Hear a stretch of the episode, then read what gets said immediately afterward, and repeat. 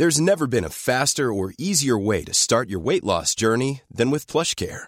PlushCare accepts most insurance plans and gives you online access to board-certified physicians who can prescribe FDA-approved weight loss medications like Wigovi and Zepbound for those who qualify. Take charge of your health and speak with a board-certified physician about a weight loss plan that's right for you.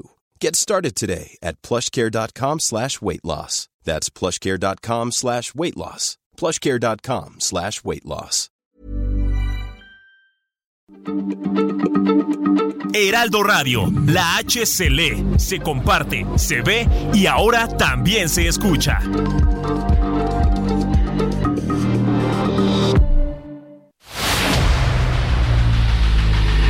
El dedo en la llaga. Había una vez un mundo en el que nadie creía. Un país de historias inexplicables. Una nación con personajes asombrosos. Santo Tomás tenía razón. Hay que ver para creer. El México increíble. Las verdades que duelen. La voz de los que callan. El dedo en la llaga. Infórmate, diviértete, enójate y vuelve a empezar. El Heraldo Radio presenta El Dedo en la Llaga con Adriana Delgado. Me quedo con quien me cuida, me quedo con quien me valora, con quien me hace reír y ríe conmigo, da igual la hora. Me quedo con quien escucha atentamente mi desahogo, con quien procura mi bien, con quien se queda a pesar de todo. Me quedo con quien me pide, ponme un WhatsApp cuando llegues. Y se alegra más que yo, si tuve un golpe de suerte. Me quedo con esa magia de una lágrima compartida. Me quedo con quien me ayudó a encontrar aquella salida.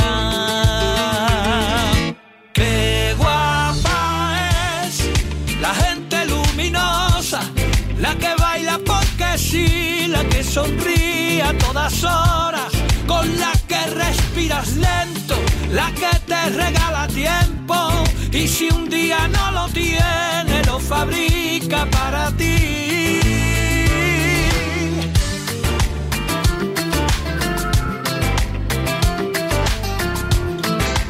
Yo me quedo con la gente luminosa. Qué maravillosa canción de este grupo español, El Arrebato. Y en esta semana dedicada a las mujeres, que no nada más debería ser esta semana, sino siempre, porque no podemos seguir viviendo con esta sensación de miedo, de violencia hacia nosotras, de falta de equidad. Y así vamos a poner esta canción hasta que se haga una reflexión profunda sobre lo que tenemos que cambiar, no solamente en nuestras políticas públicas, sino también como seres humanos. Y qué mejor que quedarme con gente luminosa que con Damián Martínez y Juan Miguel Alonso, pero antes de ir con ellos para conocer lo mejor del deporte, vamos a escuchar el resumen informativo del dedo en la llaga.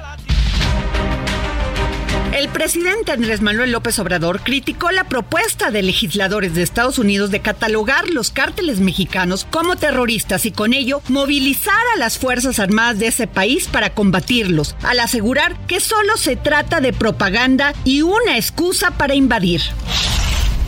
El presidente Andrés Manuel López Obrador confirmó el secuestro de cuatro estadounidenses en Matamoros, Tamaulipas. Explicó que los extranjeros cruzaron la frontera para comprar medicamento y fueron detenidos en medio de un enfrentamiento entre grupos del crimen.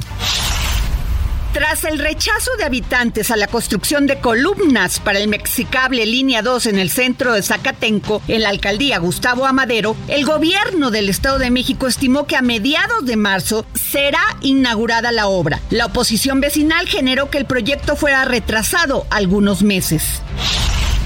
Y en Jalapa, Veracruz, Alexis Sánchez García es diputado local del Partido Morena y secretario de Servicios Legislativos del Congreso de Veracruz y su hijo de tres años fueron asesinados este domingo por un grupo de hombres armados que los atacó en Tezonapa, municipio ubicado en la zona de altas montañas de Veracruz. Su esposa Erika resultó herida de gravedad, reportaron autoridades de seguridad. Capturan al chiquilín, jefe de seguridad de la Polar que mató a golpes a clientes. Se escondía en Michoacán. Elementos de la Policía de Investigación de la Fiscalía Capitalina detuvieron a Sergio N., alias el chiquilín, por estar relacionado en el homicidio de un comensal del restaurante La Polar, ubicado en la colonia San Rafael, alcaldía Cuauhtémoc, el pasado 8 de enero. Una semana después de que la comunidad Huizárrica, bancos de Calitique en el municipio del Mezquital en Durango, recuperó 10.720 hectáreas de su territorio ancestral, el abogado y líder Huizárrica Santos de la Cruz Carrillo fue reportado el pasado viernes como desaparecido junto con su esposo y sus dos pequeños hijos y permaneció en esa condición al menos 36 horas, hasta que la madrugada de este domingo se supo de su paradero. Afortunadamente se encontraba a salvo. Y en Cuernavaca, Morelos, Aldo N. fue vinculado a proceso por su presunta responsabilidad en el delito de abuso sexual agravado cometido contra su hija de cuatro años, informó la Fiscalía General del Estado. Y en Tepic, Nayarit, trabajadores del ingenio de Puga demandaron penalmente ante la Fiscalía General de Nayarit y las instancias laborales al consorcio AGA, aún dueños legales de dicha factoría, por el adeudo de 50 millones de pesos en sueldos y salarios que tienen desde hace más de seis meses con alrededor de 700 agremiados a la sección 70 del Sindicato de Trabajadores de la Industria Azucarera y similares de la República Mexicana. El presidente Andrés Manuel López Obrador, en su segundo día de gira por Nuevo León, inspeccionó los avances del nuevo acueducto El Cuchillo 2, acompañado por el gobernador del estado, Samuel García Sepúlveda, quien agradeció el apoyo de la federación en el tema del agua.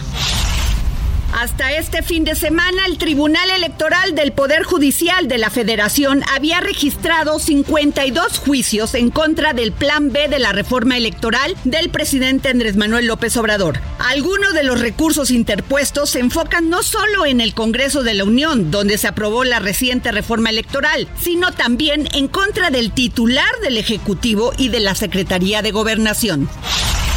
La Fiscalía General de la República integra carpetas de investigación por delitos contra la Administración de Justicia contra cuatro jueces federales por haber emitido resoluciones en favor de Rosario Robles Berlanga y Ramón Sosamontes. Y ante el amago de transportistas de las rutas 12, 57, 84 y 91 de realizar bloqueos en distintas avenidas en el centro de la Ciudad de México, la Secretaría de Movilidad les pidió dialogar a nivel interno y sumarse a la creación de nuevas empresas de transporte.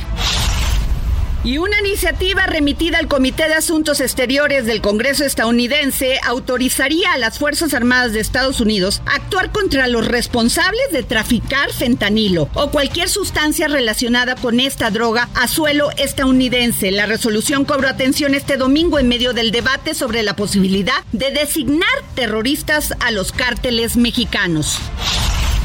Y en Nicaragua, parte del grupo de 94 nicaragüenses exiliados, firmaron un pronunciamiento en el que denuncian la brutal agresión en su contra por parte del régimen dictatorial de Daniel Ortega, al pedir a la comunidad internacional que condene sus acciones medievales y nazis.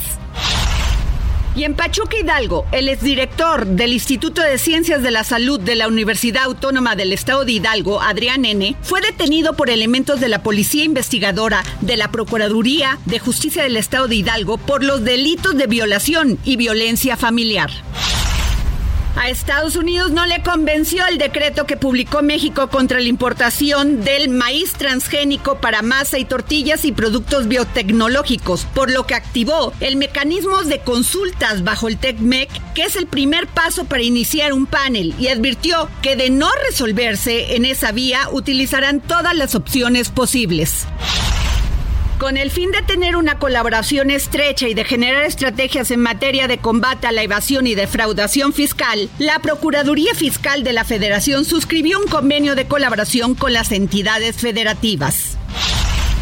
Y una gran noticia, el maltrato animal en la Ciudad de México podría castigarse hasta con 10 años de cárcel. Y en Australia, la policía australiana, en colaboración con la estadounidense, frustró una operación para introducir en el país 2.4 toneladas de cocaína procedentes de México, una droga que podría haber alcanzado un valor de mil millones de dólares australianos, unos 635 millones de euros. En el operativo se detuvieron a 12 sospechosos. Y en Chiapas, un nuevo grupo armado que se hace llamar Autodefensas de Panteló se presentó públicamente mediante una videograbación a fin de enfrentar a las autodefensas del pueblo el machete que desde julio del 2021 controla ese municipio. Y bueno, regresamos después de este resumen informativo aquí al dedo en la llaga y ya tengo listos aquí a mi querido Damián Martínez y Juan Miguel Alonso con lo mejor del deporte. Empiecen el, las meses de ustedes. Gracias, gracias, mi querida Adriana. Amigos, qué gusto saludarlos y, y, efectivamente en esta semana, Juan Miguel, de, de la mujer que se debe no solo honrar ni, ni, ni, ni visibilizar en una sola semana ni un solo día, eso tiene que ser una constante, Yes. tiene que ser el deber ser. Esto no tiene que verse como un solo día, tiene que ser ya de- Diario, constante. Totalmente. El respeto en todos los sentidos. Y por eso empezamos con. Hoy, qué gran fin de semana deportivo. Qué locura tuvimos, de qué fin de locura semana, deportiva. Y empezamos, ¿te parece bien con Alexa Grasso? Primer mexicana en ser campeona eh, de la UFC Ultimate Fighting Championship, que es de las artes marciales mixtas. Ganó en el cuarto round por sumisión a Victoria Shevchenko en una pelea muy aguerrida. Son cinco rounds los las peleas por el campeonato. La mexicana en los primeros round- dos rounds las vio difíciles. Después se sobrepuso como buena mexicana, vino de atrás. Y al final con un mataleón, que es cuando mataleón. te ahorcan por la espalda, por sumisión ganan el cuarto round, se convierte en la tercer peleador mexicano, peleadora mexicana, porque está Brandon Moreno, Claro. está Neri el Panterita, y ahora la primer mujer campeona en la historia es Alexa Grasso. ¡Qué 20 maravilla! 29 años, Tapatía. Lo hizo, no, no vieron Las Vegas, cómo está en una locura la arena. Lo de Conor Lo- lo McGregor, de ¿qué tal? McGregor que grita Viva México, Sí. que estaba ahí con este actor, ¿cómo se llama también? Ay, ¿Cuál? El que sale en una película eh, de primicia mortal. Ah, mira. es gal- se me fue el nombre, pero es un, un galancillo. Un galancillo. no, no, no. Ah, Es que ahorita galancillo. ese actor se está preparando para una película que va a actuar como peleador. Entonces, ahí por Ahí eso fue, se le pegó a Conor. McGregor. Ah. Y fue con Conor McGregor y gritan ¡Viva México! No, pero una, una locura y de admirar lo, lo hecho por Alexa Grasso. Tapatía, 29 años, lo hace muy, muy bien. Y otra vez poniendo el nombre de México muy, pero muy en alto. No solo en, en, en las artes marciales mixtas, ¿no? Ahora cada vez vemos estos, estos logros que está teniendo ya también el fútbol femenil, que por cierto, hoy hay tres partidos, se han llenado ya los estadios, muy buena, muy, muy, muy buena presencia de los fanatican, de los fanáticos dentro de, de los estadios también. El Checo Pérez, Sergio Uy. Checo Pérez, podio 27 ya en toda su carrera. Bien, buen segundo lugar y vimos ahí el audio que se destapó con su compañero Max Verstappen que le dicen, Max, bájale un poquito, vas, vas a 37, entonces bájale un poquito. Y dice, solo si Checo lo hace. No, no, no te estamos diciendo que si Checo lo estamos diciendo. No que están traen ahí una dijeron, no rivalidad, ¿no? Traen una, Una rivalidad que dicen que no es cierto, que todos amiguitos y No, juntos la- y felices. La pero no es rivalidad cierto. y la competencia. Ah, es en el condición deporte humana. Debe de existir Es siempre. condición humana. Siempre Es tiene que existir humana. la competencia en el Claro. deporte. El día que no exista, que no se, que no se compite. Tienes, pero una pero cosa son- es la competencia y la otra es la rivalidad ya personal, ¿no? Pero sí se entiende el hecho de que Checo le está generando una presión a Verstappen porque es un competidor nato y además tienen una similitud de que los dos es está mucho más loco Verstappen, pero los dos tienen una esa sangre de poder ser cafres dentro de, de las pistas muy Sí, atrevidos. son muy agresivos, son muy agresivos. los dos, mucho más Verstappen y se le reconoce. A mí lo que me llamó muchísimo la atención de este Gran Premio Damián fue lo de Aston Martin. Fue lo que consigue Alonso, Fernando Alonso, el piloto de Aston Martin. ¿Qué hizo Aston Martin A para, ver. para mantenerse en este tercer lugar a Fernando Alonso que cumple su podio número 99. Dos Una veces locura. campeón del mundo. Espectacular lo, lo del asturiano. Se robaron, bueno, no se robaron, contrataron a uno de los mecánicos de Red Bull, mecano ingeniero. Y se lo llevaron a Aston Martin, les hicieron un, un motor muy similar y los ponen a competir. Sí, ¿Y eso hecho- se vale? Claro. ¿Se Sí. puede? Sí, es como comprar un jugador fir- de un equipo Pero no otro. firmas un contrato de confi- confidencialidad donde digas que no vas a hacer el mismo motor. Es que no, ahí algo. se pueden blindar, no es el mismo motor, Ah. yo lo saqué de cero. Ah, bueno. ok. No, y justamente terminando el Gran Premio le preguntaron a, a Checo en la entrevista, oye, ¿qué te, ¿qué te pareció la carrera? Y justamente dice, qué bonito ver este A tres tres. Red Bull en, en el podio, refiriéndose a esto que tú bien mencionas, Pa- Juan Miguel. Parecía, Damián, que en las prácticas el checo tenía ventaja sobre Sí. cualquiera, pero Verstappen dominó la, la calificación, las cuales la dominó Verstappen y yo creo que ahí fue el paso hacia adelante. Verstappen en primero, Checo en segundo, en tercero Fernando Alonso. Después me parece que llegó Sainz. Eh, los Sainz. Que uno quedó fuera y llama la atención. Desde la temporada pasada que había quedado uno fuera en la primera en la primera carrera, pero este año sí vemos esa dualidad de competencia en, en Red Bull y vamos a ver si existe la competencia entre los dos pilotos, Checo Pérez y Verstappen, porque a mí me encantaría que sí sumaran puntos en el 1-2 de Red Bull para la parte de constructores, pero que exista esa rivalidad dentro del mismo equipo, yo creo que le viene bien al Checo. No, y le viene bien también a la, a la Fórmula 1, a ¿eh? la Porque afición. la, la- la Claro. afición está, está- la afición está feliz. Nosotros como mexicanos no tanto, porque también desde que no lo dejó pasar la temporada pasada Verstappen a, a Checo ya empezó la más fuerte la rivalidad y esto a mí a mí la neta es que yo sí quiero que, que Checo le den, o sea, que tenga también la oportunidad de rebasarlo, claro. Competir. Claro, que, que no, que no le cierre ahí. Entonces, bien, bien, buen gran premio en Bahrein. Tiene que 27 tener podios, ¿no? mucha cabeza fría. El estómago caliente, pero la cabeza Sí. fría. Sí, y lo ha hecho bien. ¿Eh? Lo ha hecho el corazón caliente, dicen. Corazón caliente, pero cabeza fría. Sí, y el que no tuvo la cabeza fría el A fin de semana fueron tres equipos de la Liga MX. Uy, ya vamos. El América le fue mal, a los Pumas les fue muy mal y a Cruz Azul le fue muy mal. Arrancamos con el América A que ver. pierde 3 por 0 frente al equipo de Pachuca. En, en media hora 3-0 se acabó el partido. Sale abuchado Oscar Jiménez, el portero del América. Sale abuchado Miguel Ayun. El América cumplía la semana pasada un año, Un año sin invicto perder. en el Azteca, que fue el mismo Pachuca quien le gana. Y otra vez regresa a- al Azteca los Tuzos. Les tiene medida, bien medito Pachuca. es su Ah, coco, su coco amigo. desde yo, yo recuerdo desde Irving Lozano, iba y los vacunaba en el Estadio Azteca. De hecho, Debutó, cuando debuta, ¿con gol? le mete gol, exactamente. Estaba Aquivaldo Mosquera todavía ahí. Sí, sí, sí, sí. Y ahora otra vez con, con tres goles, un marcador abultado, 3-0 le, le Sí. pegan al América. Y este, pero lo que Y son sextos ya de la calificación. son sextos y me llama mucho la atención lo de este la Chofis. Sí. La Chofis, cómo está jugando, ¿eh? Y que levantó la mano para ir a selección dentro sí. de los 34 seleccionados que ahorita están Ahora. ahorita están entrenando 16 jugadores con Diego 15. Coca, 15. 15 jugadores de los 34. Y no está la Chofis López y la Chofis salió a decir, "Me llama mucho la atención que no esté Sí. dentro de la terna." La Chofis López ya- me parece que en el torneo, aquí lo tengo apuntado, lleva lleva 6 goles y no está considerado No para está selección. considerado. Ya, ya hoy, hoy justamente le preguntaron a, a Diego Coca, el nuevo técnico de la selección mexicana, ahí en el centro de alto rendimiento. Le preguntaron por qué no le llamaron. Y ya dijo, va a haber muchas convocatorias, o sea, como diciendo, lo voy a Calma. llamar, aguant- aguántenme. Y lo de Cruz Azul, que llamó muchísimo la atención, ya lo platicamos aquí en la redacción, le, le gana Mazatlán.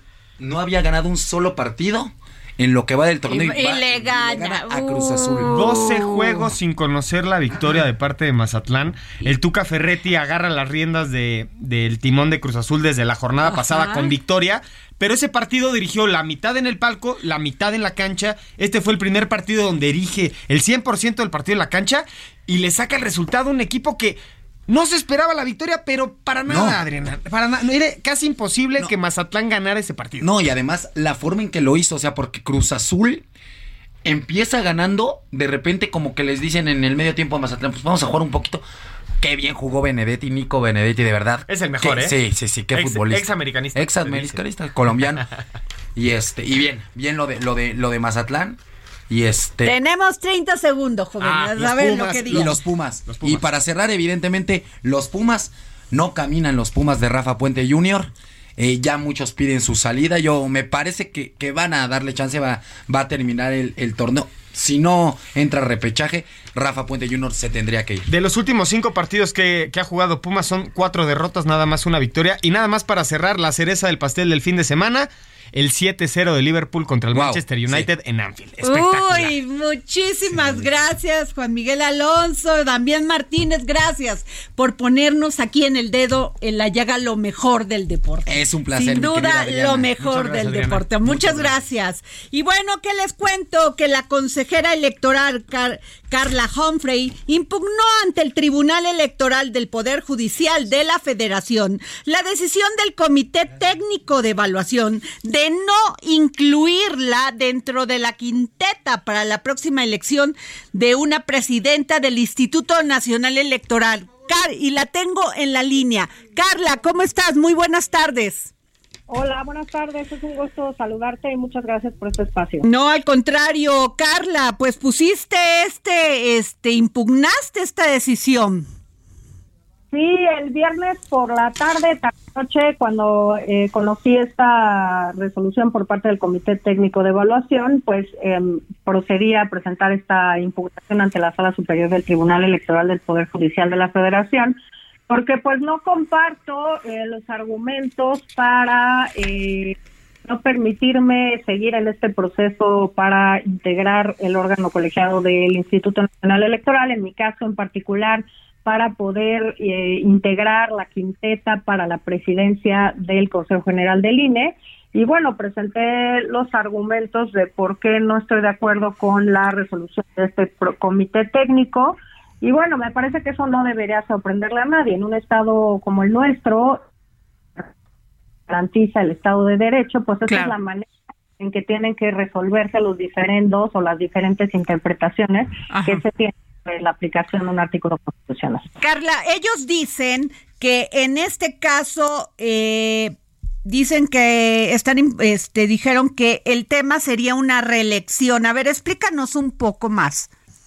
Pues sí, eso es lo que dijeron, pero me parece claramente que no se configura un, una reelección, porque en primer lugar yo no me estoy postulando para el mismo cargo que hoy tengo. Eso es cierto, sí son dos cargos distintos. La propia Constitución habla del consejero presidente y los consejeros, sí, así términos, pero eh, digamos, hace esta diferenciación entre los cargos. La propia ley establece que el INE está compuesto por órganos centrales y establece dos, la presidencia y el Consejo General. Yo como consejera integro el Consejo General, pero no la presidencia y además no son los mismos cargos y por esto tampoco se configura la causal de reelección porque el, la presidencia del INE tiene eh, un cúmulo de atribuciones y facultades exclusivas del presidente del, o la presidencia del Consejo General del INE que no tenemos el resto de las consejeras y los consejeros, así que no es el mismo cargo y además eh, la reelección se da cuando estás por culminar tu periodo para el cual fuiste electa, en mi caso,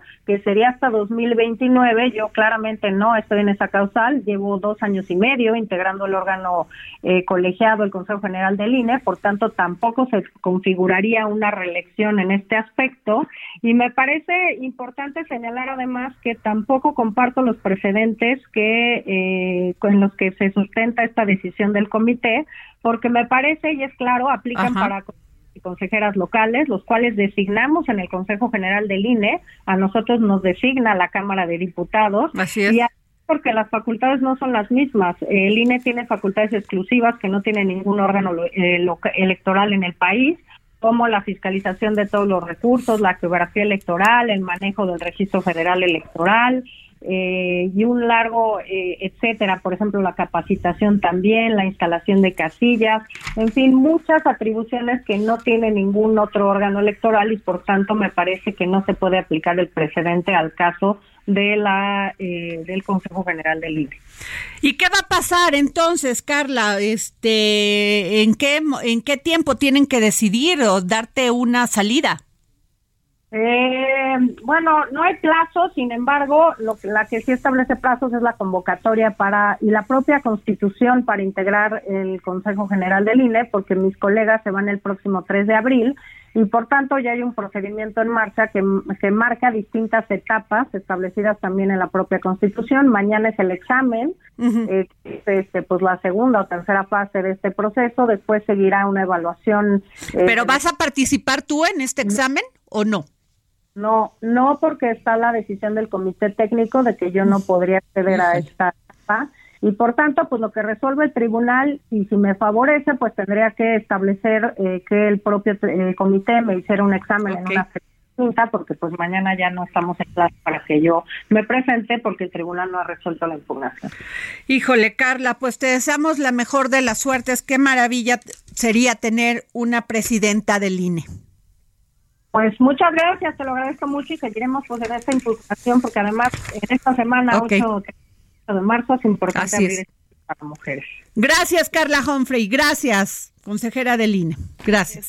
Nos vamos a un corte y regresamos. Compartida. Me quedo con quien me ayudó a encontrar aquella salida.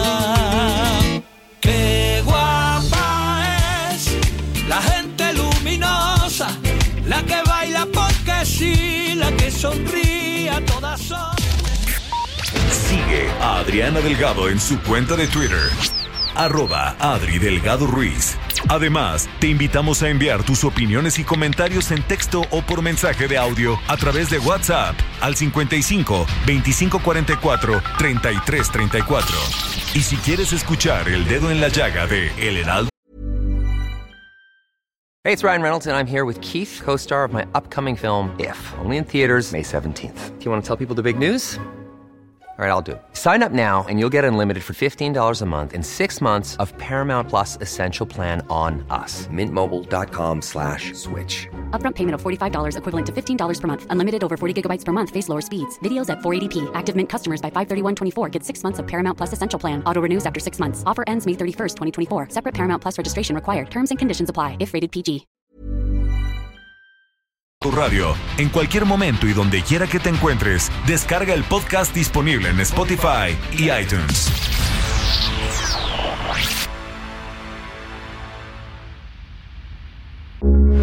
Heraldo Radio, con la H que sí suena y ahora también se escucha. Heraldo Radio, con la H que sí suena y ahora también se escucha. Sigue a Adriana Delgado en su cuenta de Twitter en arroba Adri Delgado Ruiz. Y envíanos tus comentarios vía WhatsApp al 55 25 44 33 34 o 55 25 02 21 04. Adriana Delgado entrevista en exclusiva a la fundadora y presidenta de DS Holdings, Dalia Empower y fundadora de la Universidad Centro, Gina Díez Barroso. Para darte cuenta de todo esto, ¿alguna vez en tu vida sentiste miedo? Claro. O sea, ¿qué claro. o sea, ¿qué hacías en ese momento cuando sentías pues, miedo? Si, si iba a funcionar todo esto que estabas haciendo. Ay, claro, claro que he sentido miedo y claro que he fallado. Mira, a mí me han preguntado muchas veces si yo he fracasado. Le digo, yo nunca he fracasado. He fallado miles de veces, pero ¿sabes por qué no he fracasado? Porque para mí el fracaso es decir, ya no quiero seguir tratando. Ya no quiero seguir tratando. Eso es el fracaso. El fallar es que no te salgan algunas cosas y que digas, me paro, me tropecé con esta piedra, me levanto. Y he fallado miles de veces. Miles de veces no me han salido las cosas, miles de veces he fallado, miles de veces he perdido, pero adelante, ¿sabes qué? Párate. O sea, párate. Cuando alguien te dice que nunca ha fallado, aguas, ¿eh? Porque nunca ha tratado. Vive en una burbuja de cristal y nunca ha tratado nada. O sea, pero no fracasen. O sea, la palabra fracaso es, de, es decir, yo ya no quiero seguir tratando y ya me quedo ahí y ya, soy una fracasada. No, no, no. O sea, hay que tratar, hay que tratar, hay que tratar y levántate. ¿Me entiendes? Jueves, 10.30 de la noche, El Dedo en la Llaga, Heraldo Televisión. No se pierdan esta gran entrevista a una gran mujer, a Gina Díez Barroso. Eh, me, no saben lo impresionada que estaba con todo lo que ha hecho, pero sobre todo el tema de sus fundaciones, de todo lo que ha aportado a la vida de México, a la vida de las mujeres, a la vida de aquellos que más necesitan de personas inteligentes que están comprometidas con ellos, como Gina Díez Barroso. En fin, eh, voy a pasar a otro tema y fíjense que ya tengo en la línea al alcalde de la Benito Juárez, Santiago Tabuada. ¿Cómo está Santiago? Hola, ¿qué tal? Muy buenas tardes. Un saludo a ti y a todo tu. Eh, gracias, Santiago. Oye, Santiago, que instalas puntos violetas en la alcaldía para combatir la violencia contra las mujeres. Qué buena idea. O sea, no sabes cómo te lo agradecemos las mujeres que tenemos pánico de ir por una calle y nos vaya a salir un este un delincuente y si nos va bien nos golpea y si nos va muy pues ya nos mata. Ya, ya ves cómo están las cifras de los feminicidios en este país. Así es. Fíjate que el, este programa eh, precisamente eh, entiende y atiende una problemática que lamentablemente estamos viviendo. Aunque digan lo contrario, aunque a veces las autoridades este, quieran minimizar el tema, hay una realidad. La violencia contra las mujeres ha crecido, ha crecido en los últimos años. Y no nos podemos tapar los ojos ni pensar que va a desaparecer por arte más si no implementamos políticas públicas, si no implementamos acciones concretas para erradicar la violencia, que vayan acompañadas de presupuesto público, porque insisto, yo puedo hacer muchas cosas, pero si no le doy el acompañamiento también de los recursos para que esas para que esas acciones tomen fortaleza, tomen eh, realmente una relevancia, un conocimiento.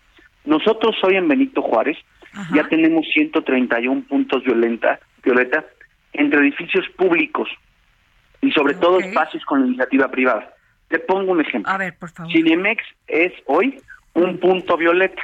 Hicimos un convenio con Cinemex con la intención de que si una mujer es violentada, es agredida, no, no necesite trasladarse hasta un edificio público de la alcaldía Benito Juárez, okay. sino esté a la mano ese café al que va, ese restaurante al que acude, ese cine eh, al que va con su familia y pueda ser orientada y canalizada por personal, insisto, capacitado en precisamente atención de violencias de género. Esto, esto que queremos, ¿Qué, queremos con estos puntos violetas?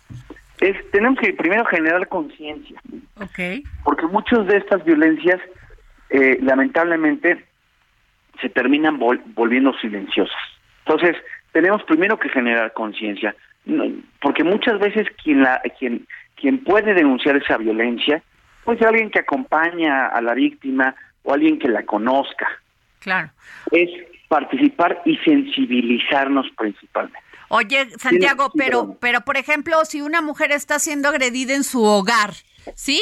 Y logra salir de su casa y se mete, o sea, es lo que quiero entender, a un cine, a una a un restaurante, tú tienes a las personas indicadas para poder recomendarle qué acciones seguir, ¿es así? Correcto, va a ese punto violeta. Ajá. Ese punto violeta, eh, insisto, es con persona, la, la gente tanto de la iniciativa privada como el gobierno están capacitados, pero se comunican a nuestra a nuestra base de blindaje y entonces, policías de la alcaldía de blindar Benito Juárez, que son mujeres que están precisamente capacitadas para esa atención, acuden con la víctima para darle la orientación precisamente para trasladarlos a algún centro, algún algún tipo de este espacio seguro, ¿no? Lo más importante es primero fortalecer la denuncia, la participación y como te decía, canalizar para que evitar que esa violencia se repita, porque porque empiezan con violencias verbales y acaban, como bien lo dijiste tú antes de que yo entrara al aire, y acaban muchas veces perdiendo la vida. Así es, Santiago. Eso es lo que tenemos que trabajar y que tenemos que hacer todo lo que está en nuestras manos. Oye, algo... Si eso nos indigna, entonces, entonces, ¿qué nos va a indignar? Ahora, eh, eh, si, si tienes, tienes algún teléfono donde te puedan hablar, donde puedan llamar a la alcaldía y pedir auxilio. Sí, por supuesto. Mira, te voy, te voy a dejar para que lo puedas poner en la... En la, en la sí, por favor. la base de blindar. Ajá. Si quieres, ahorita lo comparto con Sí, ahorita sí. Oye, con Santi- tu- sí. Santiago, y en, en el tema del alumbrado público y esto, ¿cómo has, este, eh, has tenido una política hacia eso? Mira, es muy importante decirte que no solamente hemos mejorado eh, estos espacios, estos puntos violetas, sino también hemos entendido que la vigilancia, que el número de policías que puedan estar en los espacios públicos, en las calles, es muy importante. Nosotros en este programa Blindar Benito Juárez le hemos apostado a aumentar el número de policías, pero también tener más iluminada la alcaldía, tener la posibilidad de tener mejores espacios públicos, más limpios, más dignos. Y precisamente esta base blindar, eh, que es el 800 050 0225, para que nos, Ahorita lo ponemos. nos llamen. Esta base blindar lo que hace es canaliza estas emergencias, canaliza eh, estas necesidades y, por supuesto, las redes sociales de la alcaldía que son muy importantes. Oye, Santiago, y hablando de otra cosa, ya aprovechando que te tengo en la línea, has dicho en varias entrevistas, no nos vamos a doblar ante la persecución de este gobierno. Y luego veo, pues, que estás figurando eh, con muy buena, como ahora sí que hiciste bien tu, tu tarea y has, este, pues, tienes un 61% de, de aceptación. Así es. Pues mira, no, yo siempre he creído que en política no hay casualidades. Desde que yo anuncié de manera pública, sin, sin, sin ocultar, sin, sin tratar de, de- de mentir ni, ni engañar a nadie, de que yo aspiro a ser el próximo jefe de gobierno de esta ciudad, porque he hecho bien mi trabajo durante cinco años, porque soy uno de los alcaldes mejor evaluados de toda la Ciudad de México, porque convertí a Benito Juárez en la alcaldía más segura para vivir en la Ciudad de México. No lo digo yo, ahí están los datos del INEGI, de la última encuesta de victimización, y precisamente con todos esos argumentos quiero ser el candidato de la oposición para quitarle a Morena en la Ciudad de México. Y eso lo que me ha traído es persecución de la jefa de gobierno. Y aquí estoy, y yo por digo, no me voy a doblar, no me voy a echar para atrás. Aquí estamos dando la cara, vamos a seguir echados para adelante, vamos a ganar la Ciudad de México, porque aparte la Ciudad de México requiere un buen gobierno. La ciudad está muy abandonada. Ve el metro todos los días, ve, ve lo que, ve cómo están las calles, ve cómo está la seguridad. Y esto no lo podemos normalizar ni podemos decir, este, que pues eh, es un avance. Al contrario, me parece que hay un retroceso importante y por eso estamos listos para dar la batalla, este, como opositores, como oposición en el 2024. Pues muchas gracias, Santiago Taboada, alcalde en Benito Juárez. Gracias por tomarnos la llamada para el dedo en la llaga. Gracias. Gracias. Bueno, y nos vamos a otro tema hasta, hasta Ucrania. El titular del Kremlin, Vladimir Putin, anunció ayer que el ejército ruso a partir de este año tendrá disponibles en estado de alerta operativas las primeras instalaciones de lanzamiento de sistema de misiles Armat. Con el nuevo misil pesado, el componente más poderoso del arsenal nuclear de este país capaz de portar múltiples ojivas y apodado Satán II por Estados Unidos y sus aliados de la Alianza Noratlántica. Y tengo en la línea, ah, es terrible lo que ha vivido Ucrania en esta guerra contra, este, pues con Rusia. Y tengo a Alexander Slikkuch, analista político ucraniano que está en Ucrania en este momento. Alexander, ¿cómo estás? Buenas tardes. gracias Hola, Alexander. saludos desde Ucrania. Pues sin duda terrible lo que están viviendo en esta guerra que no, no termina de terminar, ni creo que haya el ánimo de quererla terminar.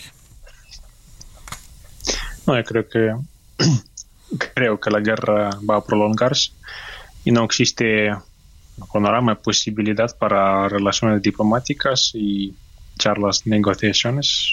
Rusia no quiere negociar, sabemos lo que Rusia declara. Es más avances, más movilización de tropas, más mm, ocupación de tierra, más bombardeo. Eh, entonces, mm, es así y para Ucrania no le queda otra opción sino que continuar con la resistencia armada porque Rusia no, no reconoce nuestro interés como país, como país soberano. Es una guerra agresiva, es una invasión. Y hay que entenderlo, que cuando el agresor tiene capacidad a atacar, no quiere negociar. Solo en el momento, cuando Rusia perderá esta capacidad de atacarnos, Rusia en este momento va a querer negociar, buscar compromiso, etcétera. Oye, y por la información que tengo, pues este eh, pudieron revés, o sea, hubo un revés para Ucrania porque este pues están a punto perdieron esta ciudad de Barhut. Bakhmut. Bakhmut. Eh, bueno, el Estado Mayor ucraniano comenta que han decidido a defender la ciudad hasta el final. Y no se trata sobre la retirada de tropas. Eh, sí, Rusia está atacando Bakhmut y hacen todo lo posible para capturar Bakhmut porque la ciudad está estratégica y protege el avance hacia otra parte de la provincia de Donetsk. Por eso, para Ucrania perder Bakhmut significa tener problemas en otras partes de la provincia de Donetsk. Rusia ahora pierde un montón de recursos humanos y equipos para capturar Bakhmut. En Bakhmut, Rusia manda a los mercenarios del grupo Wagner, los presos, mm, fuerzas mm, profesionales, todos sus fuerzas. Ya la ciudad como tal ya no existe, está en ruinas completamente. Es una ciudad de 70 mil habitantes que era antes, ahora está en ruinas, está destruido. Y eso nos llegan las imágenes de como desde la Segunda Guerra Mundial, Berlín bombardeado. Lo mismo que ahora llega desde Bakhmut y desde la zona del este de Ucrania. Rusia cometió ahí una un bombardeo de la alfombra. Oye, se está hablando de más de 240 mil personas muertas entre soldados, personas civiles. Qué terrible, Alexander. No sabemos la cifra correcta y creo que no lo vamos a saber durante el conflicto armado porque Ucrania solamente puede comentar las bajas del enemigo de Rusia. El Estado Mayor ucraniano dice que es más que 140 mil soldados. Rusia, mm, Rusia empuja una propaganda y nada más. Por eso eh, solamente hay que esperar hasta el final de la guerra para saber la cifra correcta de bajas, pero la cifra de bajas civiles en Ucrania es mucho más alta que, que las bajas militares, sin dudas. Esto es lo más horrífico, que esta guerra ya tomó la vida de muchos civiles inocentes por los bombardeos caóticos de Rusia bajo la ocupación, ejecuciones, etcétera. Alexander, ¿cómo estás tú? ¿Cómo está tu familia? Yo sigo en la capital, trabajo desde aquí. Mi familia todavía durante más que un año no quiere regresarse a la capital, que la ciudad grande es una siempre es peligroso. Por eso nosotros hemos acostumbrado a la guerra. Yo tengo familiares en el ejército, ya seguimos más que un año en tal condición de peligro constante cada día. Eh, así que creo que no nos vamos a relajarse por mucho tiempo más. Pues te agradezco mucho, Alexander Slipkuch, analista político ucraniano, que nos hayas tomado la llamada. Muchas gracias, Alexander. Gracias. Y bueno, este terrible esta situación que están viviendo en Ucrania, terrible. Bueno, y que les cuento que respalda el gobernador de Michoacán, Alfredo Ramírez Bedoya, la jefa de gobierno de la Ciudad de México, Claudia Sheinbaum. A ver, tenemos el audio. Lo hemos logrado porque tuvimos el acompañamiento, imagínense, tener a la jefa de gobierno, a la mujer hoy por hoy y seguramente próximamente también más importante del país ayudándonos a sacar adelante este proceso. Así es. Miren, el movimiento que encabeza el presidente López Obrador, el movimiento eh, que inició hace muy poco, en 2012, y que fue avanzando, siempre fue un movimiento, primero, nunca lo vimos y nunca lo forjamos como un proyecto contestatario, ni tampoco marginal, ni tampoco testimonial, no. Siempre los protagonistas del cambio verdadero nos propusimos llegar a la presidencia de la República, ganar los espacios de representación popular. Es decir, para la transformación elegimos la vía democrática, pacífica y electoral. Y pues el pueblo de México nos dio esa confianza.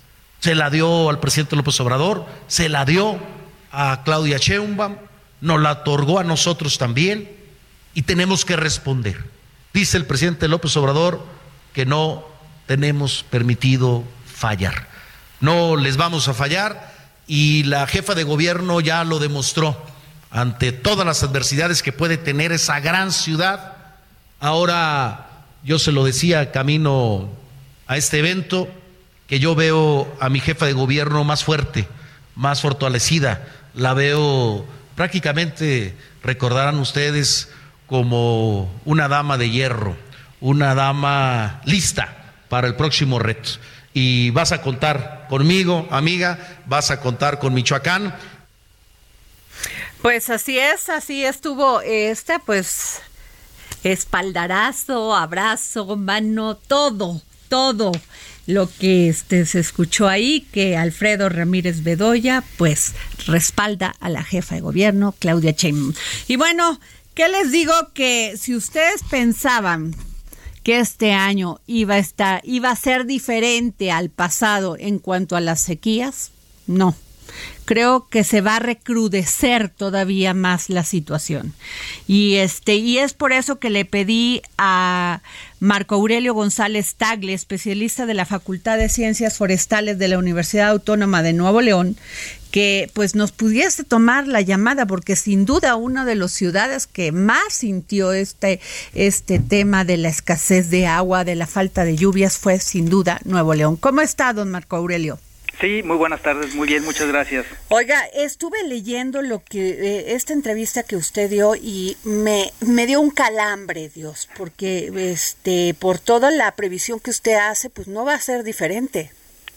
Eh, sí, efectivamente, este, ah, recientemente estaba revisando las eh, estadísticas que emiten el Centro Climatológico Internacional sobre las perspectivas del clima para este, este año parece que se van a mejorar. Este, sin embargo, seguimos en el estado donde la niña, el efecto climático de la niña está, eh, digamos, en su fase todavía activa.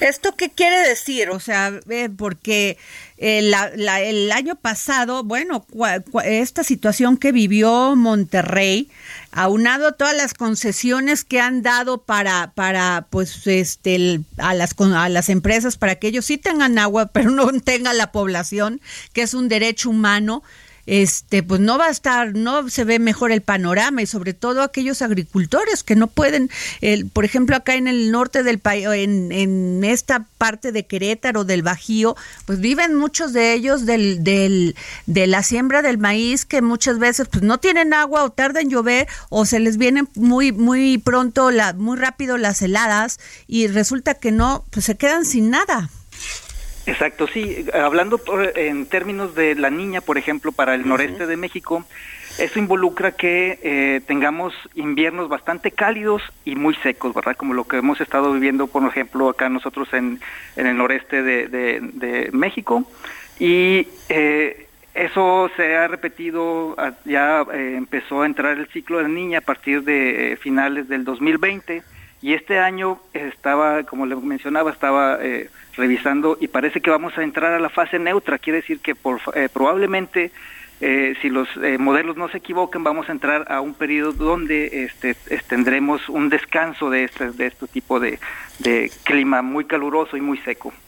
O sea que de inmediato no vemos que esto pueda solucionarse y que, y que llueva. O sea, se estaba pronosticando lluvias hasta mayo, junio, ¿es así? Eh, eh, sí, pues, depende de mucho de muchas eh, características, pero si los modelos siguen anunciando esta predicción, es muy probable que podamos tener las primeras lluvias eh, quizás entrando el verano, saliendo el verano, principios de otoño, eh, lo cual nos apoyaría bastante para evitar este, que este problema de sequía siga avanzando o siga causando estragos en México. Sin embargo, estamos hablando de tres meses por lo menos que vamos a sufrir estos calores inclementes y además pues falta de agua. ¿Es así? Los colores, obviamente vamos a tener bastante, eh, la temperatura lo vamos a notar en estos próximos meses. Con la precipitación, pues bueno, es un tema bastante que puede moverse muy localmente de, ciudad en ciudad, pero los pronósticos indican que al menos en este periodo saliendo de la primavera vamos a estar un poco eh, cortos en la lluvia, en la precipitación. Pues no sabe cómo le agradezco, este, don Marco Aurelio González Tagle, especialista en la Facultad de Ciencias Forestales de la Universidad Autónoma de Nuevo León, que nos haya tomado usted la llamada. Este, no pinta bien el panorama. Pues eh, esperemos que los pronósticos eh, se equivoquen y tengamos un mejor panorama para México, para que nuestras eh, presas, sobre todo, vuelvan a recargar este vital líquido que tanto nos hace falta. Pues gracias, don Marco Aurelio. Y bueno, ¿qué les cuento? Que el embajador de Estados Unidos en México, Ken Salazar, Salazar se reunió por más de dos horas con el presidente Andrés Manuel López Obrador en Palacio Nacional y el encuentro pues se da en el contexto de los cuatro ciudadanos norteamericanos que secuestraron en Matamoros. Vamos a esperar que pues qué, qué fue lo que hablaron y cómo van estas las indagaciones en, respecto a esto y tenemos libros con mi querido Olaf porque me pueden seguir en arroba Adri Delgado Ruiz, seguirme y este y pedirme el libro que les guste a ver, te dejamos, Olaf. Buenas tardes, un saludo para todo el auditorio del Dedo en la Llaga. Mira, nuestros amigos del Fondo de Cultura Económica nos traen dos libros nuevos para regalar hoy. El primero es Exceso de muerte de la peste de Atenas a la COVID-19. Este libro es un recorrido por la historia de las pandemias y sus contextos socioculturales, la forma en que la gente las afrontó y culmina con la pandemia de COVID-19. La obra recopila testimonios históricos, literarios, mediante los cuales hace una reflexión profunda sobre las crisis de la modernidad. Finalmente nos invita a repensarnos a nosotros mismos, a nuestra realidad y nuestras relaciones con la naturaleza y la muerte. El segundo, Adri, se llama La pérdida de voluntad en el agua. Este es un poema que está dominado por la metáfora del agua como elemento del paso del tiempo, por lo cual el agua congelada se convierte en el pretexto para analizar cualquier acontecimiento. Nos vamos, esto fue todo. El Heraldo Radio presentó El Dedo en la Llaga con Adriana Delgado.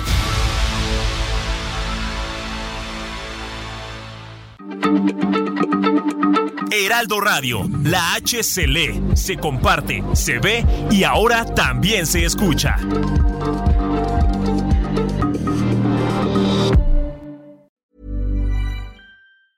Even when we're on a budget, we still deserve nice things.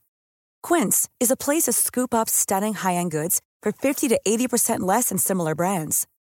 They have buttery soft cashmere sweaters starting at $50, luxurious Italian leather bags, and so much more. Plus, Quince only works with factories that use safe, ethical, and responsible manufacturing.